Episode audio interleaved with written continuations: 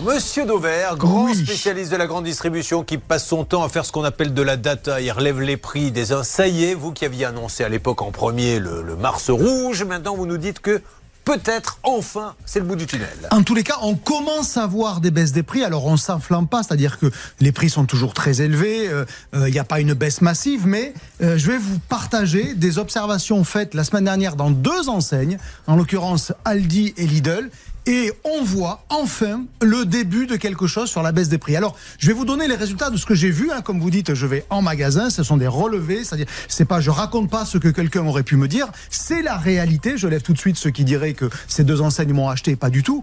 Euh, eh bien, les prix dans ces deux enseignes, sur à peu près 10% de leur assortiment, sont en baisse. Alors je vous rappelle. C'est significatif, 10% euh, Oui, parce que c'est une référence sur 10, un article sur 10, ça se voit quand vous êtes en magasin. Dans un Lidl, il y a en moyenne 1800 références. Dans un Aldi, il y a en moyenne 1600 articles. Et donc, dans les deux enseignes, il y a en gros entre 150 et 200 produits qui sont en baisse.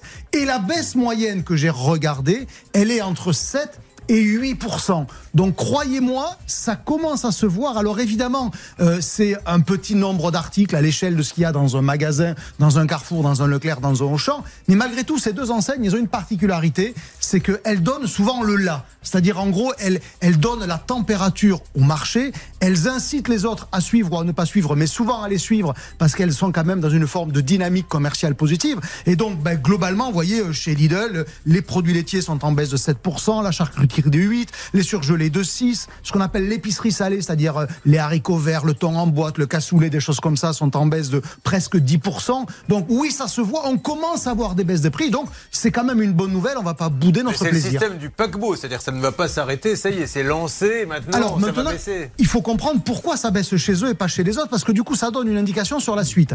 Aldi et Lidl ont une particularité, ils vendent très majoritairement des produits dits de marques de distributeurs. C'est-à-dire, c'est pas des ah grandes marques, mmh. c'est pas les fameux grands industriels dont Parce on que entend. Ça, c'est prouvé par A plus B que les marques de distributeurs, elles, elles baissent vraiment. Eh ben, c'est juste que les distributeurs ont le droit de les négocier. Vous savez qu'en ce moment, il y a un débat entre le gouvernement et les grands industriels. Le gouvernement voulant les obliger à venir renégocier avec les distributeurs. Mmh. Les industriels disant non, non, puisque la loi elle nous oblige à négocier une fois par an de décembre à mars. Eh bien, sur les marques de distributeurs, il n'y a pas cette obligation. On peut négocier, donc renégocier au fil de l'an. Et c'est ça qu'on commence à voir. Et est-ce qu'on peut imaginer qu'il va y avoir un jour un, magasin qui n'aura que des marques distributeurs? Ouais, Vous savez, Lidl et Aldi, c'est 80-85%. Oui, alors très majoritairement, c'est pas que ça, mais c'est beaucoup ça.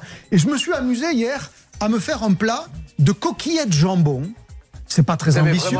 oui, j'ai une vie de merde. on peut quelqu'un maintenant. Oui, euh, un homme, une femme qui s'occupe quelque chose. Un chien peut-être. Un chien. Euh, non, plus sérieusement, quand vous achetez des marques de distributeurs aujourd'hui, vous commencez à voir le début de quelque chose. Les coquillettes, par exemple, chez Intermarché, à la marque Intermarché, sont en baisse. Le beurre pour mettre dedans chez Leclerc, à la marque Leclerc, est en baisse. Le jambon que vous mettez dedans, à marque de distributeur, était en baisse aussi. Et le fromage râpé que vous mmh. mettez dedans était aussi en baisse. Mon plat de coquillettes, Julien, que je me suis préparé hier avec des produits à marque de distributeur dans ces enseignes-là, il m'a coûté 4% moins cher que ce qu'il m'aurait coûté au 1er janvier. Vous avez fait 60 km pour faire tous les, Puisque les pâtes c'était chez Intermarché, le jambon c'était chez. C'était juste pour vous illustrer qu'on commence à voir quelque chose. Est-ce que c'est un phénomène massif? Ben pas encore malheureusement, et c'est pour ça que moi je le pronostique plutôt pour la rentrée depuis quelques semaines, et je le maintiens.